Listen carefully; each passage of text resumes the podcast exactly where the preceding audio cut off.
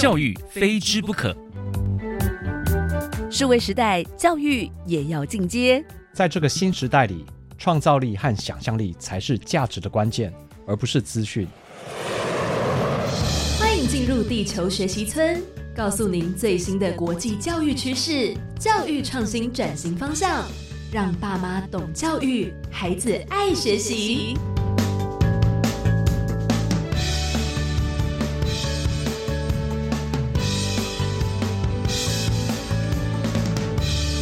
大家好，我是地球村的村民吴俊辉。大家今天的地球生活过得好吗？欢迎来到地球学习村，一起聊聊教育与学习。每天十分钟，放耳听天下。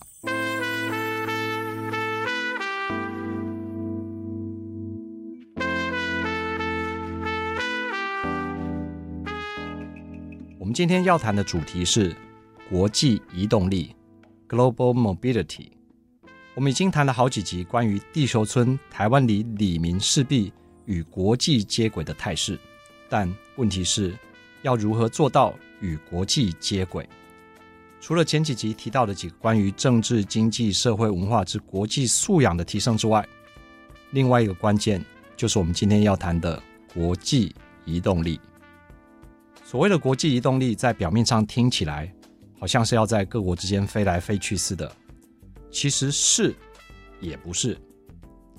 这个词其实是二十一世纪的新名词，最早被提出来是针对企业国际化时，其员工进行跨国移动、从事生产及交易的能力。因为公司要能够长治久安，就必须跨足国际。那么后来就衍生为地球村村民在地球村里永续生存的关键能力之一。但随着第四次工业革命的到来，例如加密货币、元宇宙、数位世界的出现，有部分的国际移动力已经可以被网络数位科技所取代，也就是不用真的飞来飞去。尽管如此，所谓的读万卷书不如行万里路，仍然是很重要的，也就是所谓的眼见为凭、亲身体验，这还是很重要的。多年前，我曾担任台大的副国际长跟国际教育中心主任，前几年又担任科技部的驻英代表。多年来，配合我国政府政策努力的目标之一，就是设法加强提升我国年轻人的国际移动力。简单的说，就是要让台湾走进世界，让世界走进台湾。这个说法似乎是很空洞，但具体的说，也就是说，从教育的观点来说，就是要加强学生。及年轻人的三个关键能力，以为他们未来进行跨国移动做准备。这个移动包括虚拟及实体性的移动，而这三个关键能力就是跨领域的学习能力、国际沟通能力和适应国际生活的能力。也就是说，这边的关键字就是跨领域、国际沟通跟适应国际生活。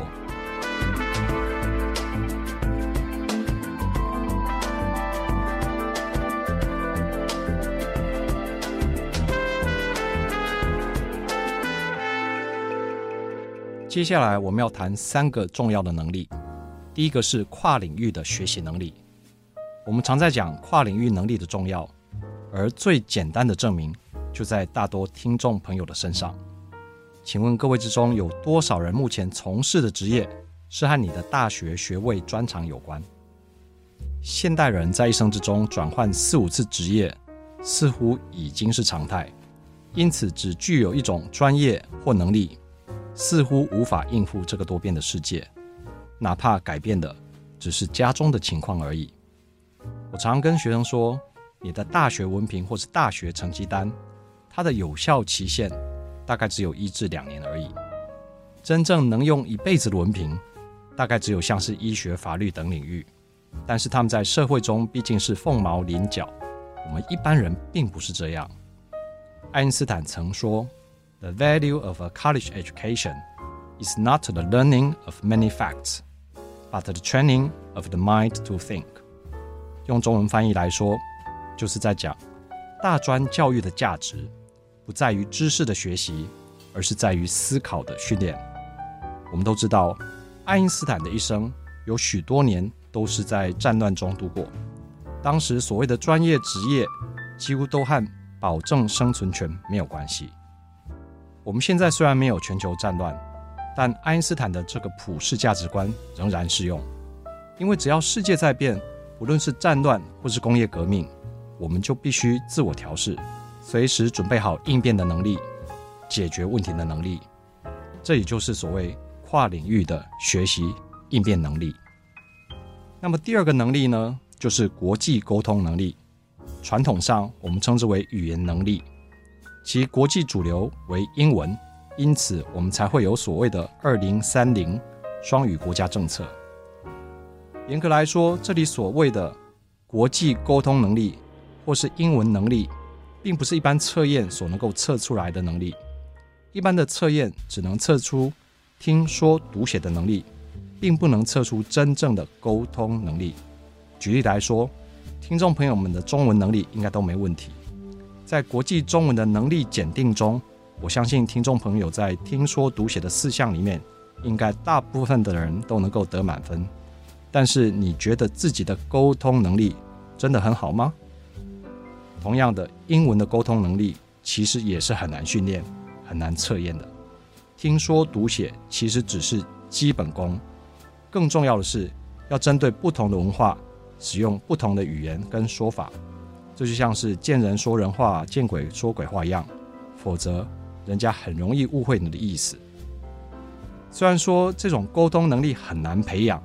但不是没有办法，最有效的办法就是及早让我们的学子，让我们年轻人有机会当面或是透过网络接触地球村里其他里的里民，也就是接触外国朋友。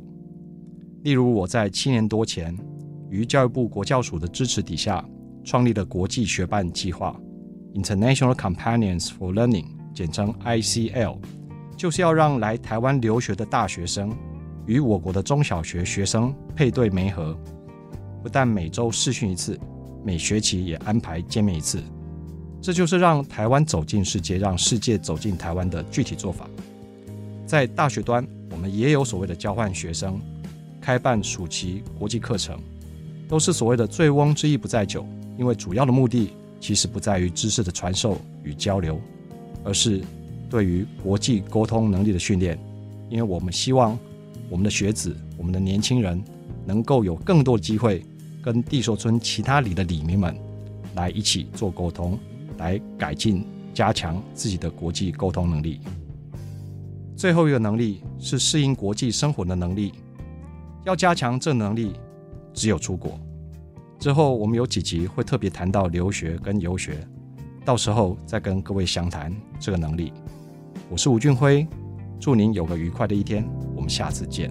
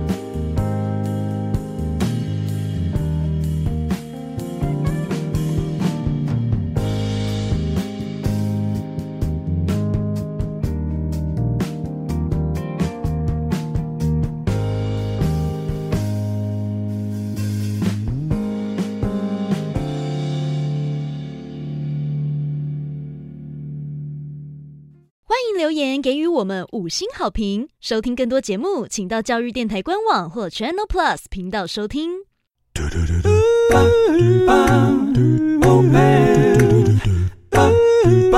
Open your mind, open your mind，就爱教育电台。